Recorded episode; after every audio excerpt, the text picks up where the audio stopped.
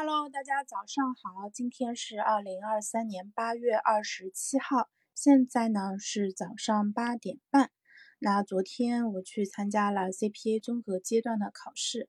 呃，综合阶段呢它分两张考卷，上午考三个半小时，下午三个半小时啊，所以呢，呃，加起来一共要考七个小时。那昨天我就在上海一个中专的一个小小的。那个电那个这个叫什么计算机教室前面，然后呢做了我我两场都提前三十分钟交卷的，所以做了六个小时，然后屏幕特别小，屏幕特别差，呃题目特别多，然后哎，关键是星期五晚上我失眠了，就是几乎没睡着，我十一点我从十点钟开始说哎我要睡觉了，因为第二天要早起，我要六点半起床。结果呢，我十一点半爬上床正式睡觉的时候，一直到四点半都没睡着，没有喝喝咖啡。我虽然去点了一杯那个什么叫那个脏脏茶，但是那个是牛奶加黑糖，里面是没有任何茶成分的，所以并不是因为喝了茶或者咖啡导致我睡不着啊，就是因为想到第二天要早起要参加这个考试，还有就是，哎，我星期五换了一张床垫，然后这个床垫特别的吵，以至于就是真的到四点半都完全没睡着。后来四点半以后睡到六点半，大概中间迷迷糊糊睡了一个多小时，哎，所以就是昨天考试的时候，整个人都觉得一一方面就是担心过不了，另外一方面很担心自己这个要积极，知道吧？啊，所以昨天考下来的一个感受的话，就是其实还是挺难受的，啊，因为昨天上午的卷子比较难，嗯，这个可能大家有心理准备。然后呢，但是昨天下午综合卷二的时候，我们抽到的那套题，就是昨昨应该是有两套题目嘛，我们考的是化工那一套，就是呃属于特别的。偏的那种，然后另外一套卷子就相对来说比较常规一点，就是那些啊老师重点提醒的那些考点啊，大家认真复习了那些都在上面。但是我们这一套就是大概呃偏离了百分之五六十的这样的一个重心嘛，所以大家考出来以后就在那边鬼哭狼嚎。然后我还专门拉了一个群，在那边吐槽说这我们那套卷子啊，然后大家就在说啊这个我也不会，那个我也不会，然后连最大。连那个讨论题目的心情都没有了，所以呢，昨天呃就这样子把卷二考完了，然后呢，就是我们就心情不好是主要一个原因是，嗯。如果是抽到另外一套卷子，就大家出来都觉得卷二应该稳了，就是考个，嗯，三十分以上应该没问题，因为它总分是五十分嘛，就考资格肯定是没问题的，分数应该都还不错。但是呢，我们这一套卷子的人，大家都觉得自己可能就只有二十多分了，所以虽然两套卷子难度不一样，就是到后面评分的时候可能会做一个分数的调整啊，让我们就是把通过率就相对拉平一点，但是。啊，这个就意味着命运就没有掌握在我们的自己的手里面了，而是看到最后啊这个调分以及老师给分的一个情况了，这个就很痛苦了，因为啊 CPA 从八月底考完到呃将近到十一月份才出成绩，九十啊中间至少要等两个多月，啊所以呢这两个多月你也没有什么能做的，你也不知道未来会怎么样，然后呢有可能对吧？到时候他如果不让你过，哎跟你说你五十八分。五十九分，明年再来一遍吧，你也没有办法啊。这种情况其实还蛮常见的。然后我们都觉得很难受的一个点，就是今年其实大家，呃，因为综合阶段大家基本上前面考过了六科专业嘛，啊，然后大家都想着说一口气把它拿下，就是把这个漫长的备考的一个，呃，这个这个旅程尽快的给结束掉。所以综综合阶段出考率特别高。大家如果参加过专，业阶段的话，你会发现考场可能不会坐满啊，会空很多人，可能啊会有百分之三四十的缺考率。但综合阶段基本上没有人缺考，大家都来了。那大家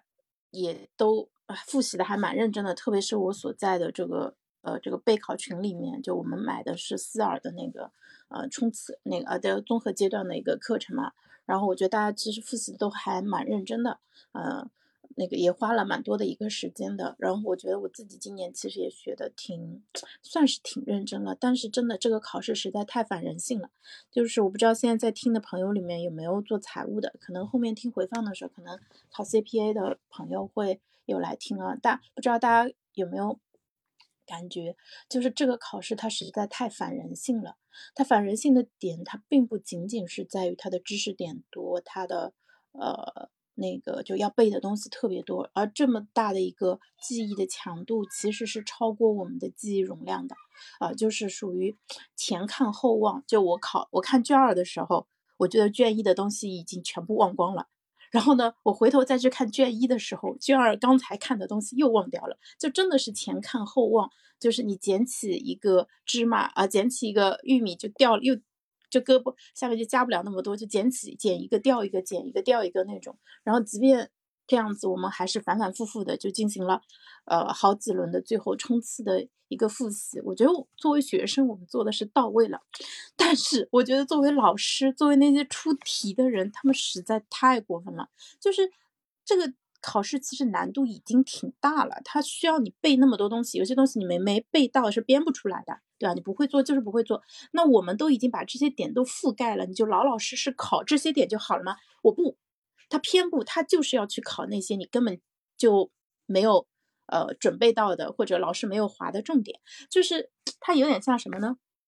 就是呢，在备考的时候，老师跟你说，哦，这三百个全部都是重点啊，这可能都会考啊，你们把这三百个都记住好吗？好的。然后我们就在那边拼命的在那边咬着牙关记啊，三百个很痛苦啊，记了前一百五十个，忘忘了后面一百五十个，然后翻来覆去的在那边记，记啊记，记啊记，结果最后呢？他跟他考试范围变成了，就额外加了两百个，就是你可能之前都没有接触到的一些东西。比如，虽然他们可能占的分值不是很高，但是就真的很容易把人的心态给搞懵。嗯，而且他出题的那个方式也确实是，所以，唉，所以这种考试你参加下来，就跟我们之前参加高考啊，或者参加四六级啊，或者，呃。对啊，我觉得就是那种感觉就完全不一样。我自己小时候其实也算是一个还成绩还不错的准学霸吧，反正我高考考的没怎么样，但是也比重点线高了将近八十分。就是我一直觉得高考其实是不难的，但是我觉得现在 CP 也很难。那为什么我我可以说高考不难？因为高考它不会，它是面向全国所有的考生的，它其实不会出太多太难的题的，就是大。到到最后，就是他普通的学生其实也能拿不少的一个分数，但是 CPA 现在这种出法，它就出出的很偏、很怪、很难。然后昨天看有一个人说，他说 考完就觉得中国是真的不需要注册会计师了，就意思是说就是不让我们过了嘛，因为不需要了嘛。嗯，我觉得其实说的 还挺深深得我心啊。唉，所以嗯，昨天。从考场出来，就是心情也一直不是很好，因为之前在备考的这个蛮长的一段时间，其实就有点，嗯，就心情不好。心情不好的原因就是，嗯，就是感觉自己这件事情需要花很多的时间去做，然后呢，你又没有很大的一个把握，呃，然后本来想的就是，哎，好好复习，等考完这一天我就好了，对吧？我这个这个巨大的压力消失了，整个人都能开心起来，然后结果呢？哎，抽到这么一套卷子，然后考完也高兴不起来了，所以接下来两个月可能，因为人是这样子的，事情刚发生的时候你心情会很差嘛，啊，睡了一觉起来嘛，心情也稍微好一点了，肯定没有昨天那么差，嗯，但是总归还是有一个心事啊，所以呢，就看十一月份出成绩的时候，他是让你侥幸过关，还是给你当头棒，对吧？对吧？迎头痛击了，嗯，我估计我们那套卷里面。呃，根据大家做的那个情况啊，可能有不少朋友今年可能过不了，就还得再来一遍。我自己其实也挺悬的。嗯，那其实并不是因为我们没有好好准备啊什么的，可能就是我们准备的点他都没考到。他这样子一套卷子，它其实是没有区分度的。就是如果是一个好的卷子，对吧？准备的好的人考九十分，不好的人考个。七十分、六十分，那这样子你是有区分度的。结果你上来所有人都只能考五十分，那你怎么知道他准备的到底怎么样呢？所以这就是不公平呀！啊，这不就呃算了，不控诉了。呃，所以就是嗯，所以在准备考试的这两三个月里面，其实哎蛮痛苦的。周末也不能好好的玩，然后呢晚上回家还要看书，有时候上了一天的班，心里还是挺。挺痛苦的，然后最痛苦的呢，就是前看后忘，看了就忘。但是今年真的，今年把之前没弄懂的那些题目都弄懂了，什么长投啊、金融资产啊，还有那些什么财务分析啊，很多东西真的真的都搞懂了。所以我们也要相信啊，哪怕这个东西第一遍你看不懂，你看到第三遍的时候，你是真的能看懂的，就是需要花时间。而我们成年人最缺的其实 就是时间。所以今年学到这个程度的话，我觉得自己是对得起。啊，这个考试了，希望那个分数出来能对得起我啊。然后，如果今年真的不幸没通过，那怎么办呢？明年还是继续考呗。我就想好了，我把今年四二的两套模拟卷，就是卷一跟卷二，一共二乘二等于四份嘛，四份都打印出来了。我准备啊，如果十一月份出来没过，那我就每个礼拜看一遍这个卷子。我不要提前复习，但是我每个礼拜看一遍卷子，保持对这个知识点的一个熟悉感。呃，看就是看卷子和答案的话，差不多半个小时左右能看两份吧。所以我觉得这个强度的话，保持一下应该还可以。嗯，然后明年嗯考前的时候，到时候再好好的再冲刺一下吧。嗯，然后。呃，这几个月我很久没有开直播了嘛，就是一方面是因为我在适应新的工作，另外一方面也是确实 CPA 考试给了我很大的一个压力。那我以前觉得自己老能耐了，对吧？觉得自己能做很多很多的事情，然后呢，精力也很旺盛，然后可以同时做 N 个什么播客的栏目啊，对吧？又做这个又做那个啊，然后还搞社，呃，自己社交啊，还写东西啊什么的。嗯，但是今年其实这几个月，就状态就是一直不是很开心啊，所以我觉得这个阶段对我来说也是一个一个很好的一个反思的一个机会吧。就是可能原来一直挺开心的人，那他其实是不能理解别人为什么高兴不起来的。嗯，但是今年呢，我自己扎扎实实的体会到了，说什么叫不开心，什么叫被压力压得喘不过气来，甚至我。对吧？周五还体验了几乎失眠一晚上，到底是什么样的一个感受啊？我当时都吓死了，我就心想：完了，这个失眠要是呃不是偶发性的，万一变成一个这种常见的一个问题，那我觉得这个就很痛苦。而且就今年身体也出现了各种各样的小问题，今年光补牙就跑了三四次医院，还有其他各种各样的小问题要去医院去呃检查什么的那种。所以呢，就是我不知道我们在听的朋友有多少是这种人到中年啊，人到中年真的不容易，就是进入了一个新的一个呃，我觉得是我们现在相当于拿到了一份新的卷子吧。那这一份卷子上面的这个题目可能并不是我们最擅长的，然后啊，甚至可能你自己原来引以为傲的一些优势，对吧？比如我很健康，或者说我那个精神。呃，力很强，然后这个可能突然有一天你就发现，哦，其实并非如此啊，所以这也是一个重新认识自己的一个机会。然后，呃，我自己现在也在做这样的一个重建的一个一个事情，那包括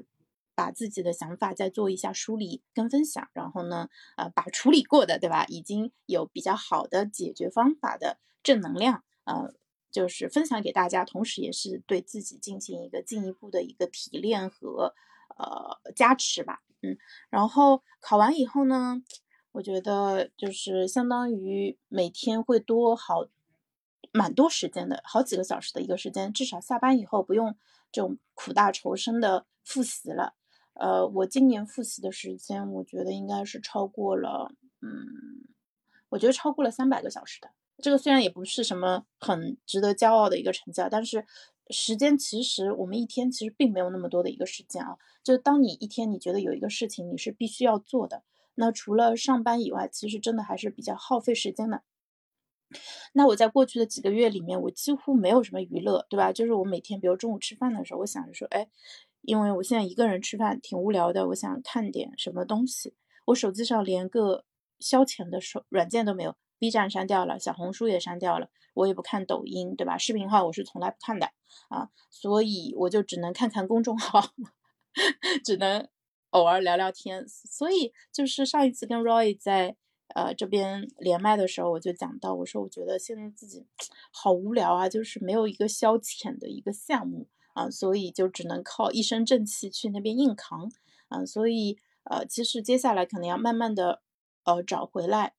一点，就是一些乐趣味吧。哦，我在备考就这一段最枯燥的时候的话，我经常看我自己看了十几遍的一本小说，茂林修竹的《如意娘》。对，那本我就翻来覆去的看了很多遍，看纸质的，看电子版的，看了很多遍。因为很熟嘛，所以不会就可以挑中间一段来看就可以。啊，然后，呃，所以我对我来说的话，接下来我可能要重建一下自己的生活的重心，嗯，对吧？可能要多花点时间陪孩子。然后另外的话，就是要多找一些呃自己真正喜欢的，然后呃会能够全神贯注的投入时间，并且在这个过程中感觉有所产出的一些呃事情。然后我也想着说，上次我去看了个露天电影，周杰伦和桂纶镁的《不能说的秘密》，这个剧情嘛有点那个扯，但是呢弹琴还是非常非常酷的。然后我大学的时候，那时候看《交响情人梦》，也非常喜欢那个钢琴啊。嗯，古典音乐其实那个乐队、乐团比较复杂啊，不太能欣赏。嗯，勃拉姆斯也不太能 get 到，对吧？但是钢琴还是很棒的，所以可能接下来再花点时间在自己家的电钢上面练练之前会弹的那些曲子。我只有右手会弹，左手合不上。啊，对，但是就是能把那个旋律弹出来，其实也是很开心的。然后另外还有一个非常重要的一个点，就是要锻炼身体。嗯，我是七月份的时候跟着冲叔一起做重量训练，大概练了六次吧。然后，呃，就是那个就是撸铁嘛，呃，硬拉呀、弯举啊，还有推举之类的。呃，这个很神奇哦，我是今年第一次做重量训练，我之前从来没有敢碰过器械，因为我觉得这些东西。又大又沉又枯燥，而且感觉很危险，嗯，然后我也不想找教练，所以就是完全就是跟跟我是呃没有不会产生任何关系的。然后初初今年搞了一个就增肌减脂的一个项目嘛，他自己带头带着一帮人一起在那边做训练，对吧？对于胖子来说呢，要减少肌肉，然后要增加肌肉，然后他自己的话，他身上压根就没有什么脂肪，嗯，所以他最主要的是要增肌嘛。我跟他练了六次以后，我觉得其实还是有效果的，就是因为比如说你原来可能只能举个随便举个例子啊，本来可能只能举个十公斤的，你现在突然发现自己能到十五公斤了，那这个增加的这个重量啊，其实会让你觉得，哎，我的力量果然在增长，而这个进步是看得见的。那这个其实呃，他的快乐是非常真实的，所以现在能理解为什么去健身房的人他们的。呃，就是他们会上瘾啊，就是确实他会，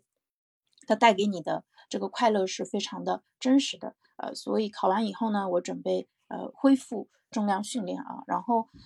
八月份我一我一次都没有练，然后主要就是上班加呃备考，然后呃虽然饮食这一块也在控制，但是呢比原来稍微放松了一点，因为之前限制的太严了，以至于我的胃口出现了问题，就是。我那我之前我有好几个月就是吃饭都是先吃蔬菜的，然后呢，以至于我到饭点的时候就觉得没什么特别好吃的，后来就想了，哎，也没必要做到这种程度，爱吃肉吃肉，爱吃菜吃菜，就是当我稍微调整点顺序以后，虽然没有那么健康了，但是我被变快乐了，我觉得快乐还是更重要啊，快乐比健康更重要，因为我。我我的饮食选择已经是相对来说比较健康了，那么在这个健康的基础上，要注重快乐，特别是当你觉得最近高兴不起来的时候，那快乐就尤为重要。这个时候吃一点，对吧？自己想吃的没那么健康的东西，完全是一个合理正当的一个选择。嗯，对，所呃八月份呢，哎，今天是二十七号，还有几天啊？那我准备去就在家附近去练一下吧，因为现在每天下班比较晚，去啊他那边的路实在太远了，就不太现实。嗯，所以的话，嗯，就就准备去乐特去稍微的练一下，就是弄点什么小的器械啊练一练啊，然后认真的做一个表格，做一下记录。然后这个是呃运动这一块。然后健康这一块的话，最近感觉有一点点腰突。就我之前其实拍片子确认过，当时是因为脚，就左脚有那种刺痛感，就有感感觉神经一整根有点痛，然后当时去拍片子，医生是说是腰突，然后他就建议我做手术。那大部分腰突的患者其实是不想做手术的啊，所以我也没有做。然后后面不知道怎么那个感觉消失了，所以我也就没有怎么去关注这个感受。但是最近呢，又感觉对吧？这个那个左脚左下肢有点热热的、麻麻的。然后最近坐地铁看到上海地铁里的广电视还在放，嗯，就腰椎间盘突出的一些症状，然后正好就是。跟我的这个情况比较相似，嗯，就对，所以大家如果坐地铁，对吧？在上海的话，可以关注一下，应该可以看到，就是是上海大家公共卫生部门，嗯，做的一些这种健康相关的一个宣传，就告诉你哦，呃，这种情况下可能是这个出问题了，然后呢，应该去医院做检查，对吧？要及时就医，对吧？不要忽视之类的，嗯。然后日常我们要注意的点的话，其实一是不要久坐，大概四十五分钟就要站起来活动一下。然后另外的话就是，呃，就注意一下你的坐的坐姿以及你的椅子，它对你的背部有没有很好的一个承托啊。然后另外的话就是可以做一些呃康复的理疗的一些动作。我被人科普了一个动作叫麦肯基，就类似于就先是平躺，然后呢把上半身撑起来，然后。呃，先是用胳膊肘撑，然后再手手臂伸直撑。大家可以去小红书上去搜一下这个动作啊，这个动作日常可以练一练啊。然后我一个好朋友最近其实也是腰突发作的很厉害，在家躺了很久啊，但但是最近已经好转了。然后把这个动作发给他，他说他现在每天就在做这一个动作啊啊，好，谢谢谢谢，应该是杰西哥给我点的那个掌声，对不对？嗯，行。啊，所以这一块要注意。另外的话，嗯，另外的话，我现在上班的时间是，我们这个这个团队因为比较年轻嘛，然后他们工作的时间的话是早上十点钟到呃下午的晚上的七点钟。那我自己其实有一点点适应不了啊，因为我觉得下班太晚了，上班又实在太晚了，以至于我现在早上会赖床。那我 之前在。呃，上一家公司上班的时候，那个时候老板要求九点钟必须打卡，对吧？不打卡他就批评你，还对吧？还把什么那个惩罚写进了员工手册里面，对吧？迟到三次劝退啊，然后以至于那个时候早上精神很紧张，对吧？每天八点钟要出门，紧赶慢赶，对吧？赶上九点钟的一个打卡时间。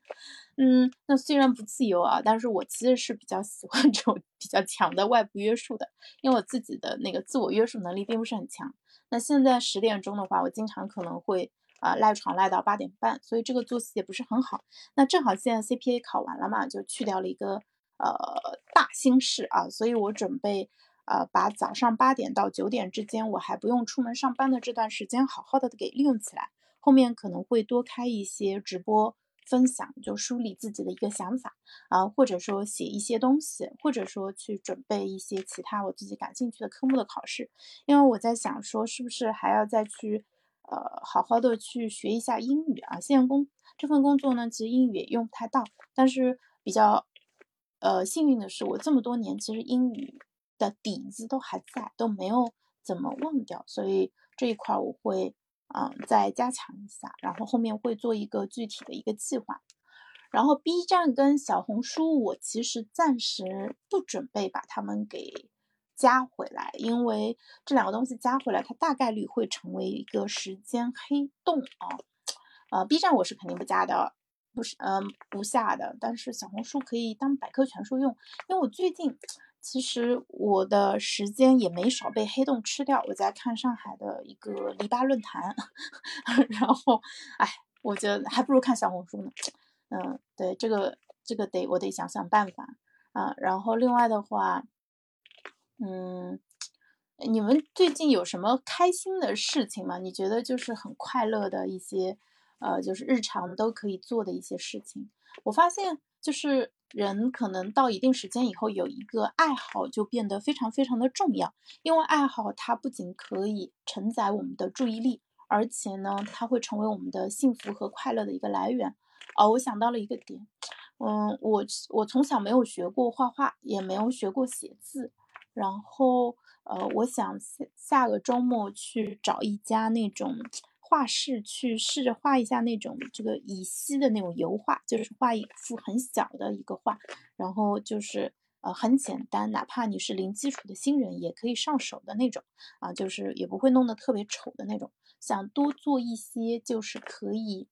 呃动手的一些事情，因为我们现在其实花了太多的时间。嗯，在刷手机上面，就是只是光是摄入信息，嗯，但是就是我们亲自动手去创造一个东西的体验，啊，就还蛮少的，而这个就是非常非常重要的。今年不是有个综艺叫《种地吧》很火嘛？那它之所以会呃有这么多的一个关注，其实呃也是因为大家对于这种劳作，对于亲自动手，对吧？不管他们割水稻啊，或者是到后面去。呃，做工具啊，做修理啊，嗯，然后种麦子啊，然后包括养羊啊什么的，这些我觉得其实他都是亲自去做一些事情，而不是我们啊隔着手机去观看别人的生活啊。我觉得这个是两种完全不一样的一个体验啊。另外的话，我也会多花一些时间跟家人去啊外面玩。我以前是很不喜欢旅游的，而且我因为睡眠。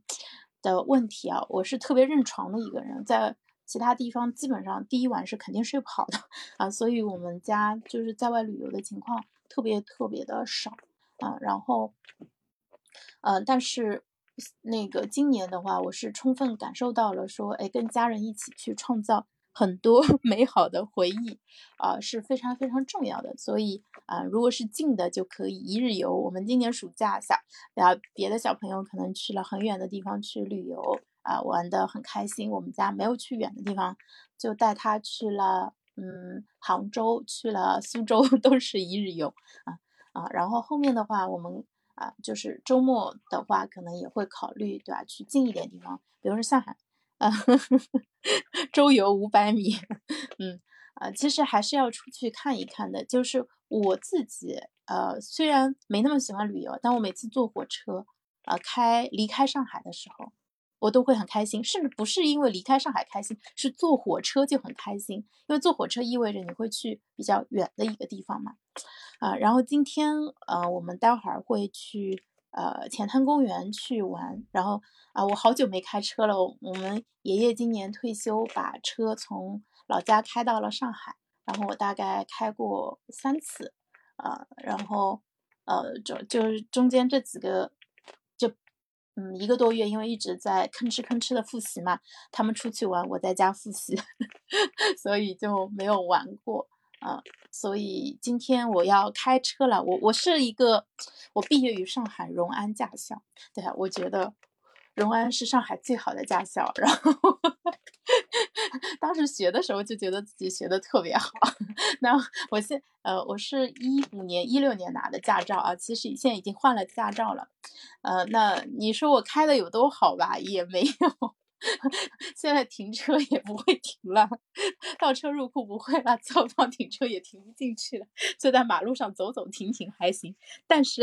这不妨碍我觉得自己是一个非常好的一个司机啊，就是我很喜欢开车啊，所以那今天我们就差不多先到这里结束，呃，然后那个就准备跟家里人出去玩了。那今天是星期天嘛，大家在家里面。不要在家里玩手机啊！玩手机哪儿都能玩，但是周末过了就没了，对吧？明天又要上班了啊！所以呢，大家尽可能的出门去玩，请注意女司机上路。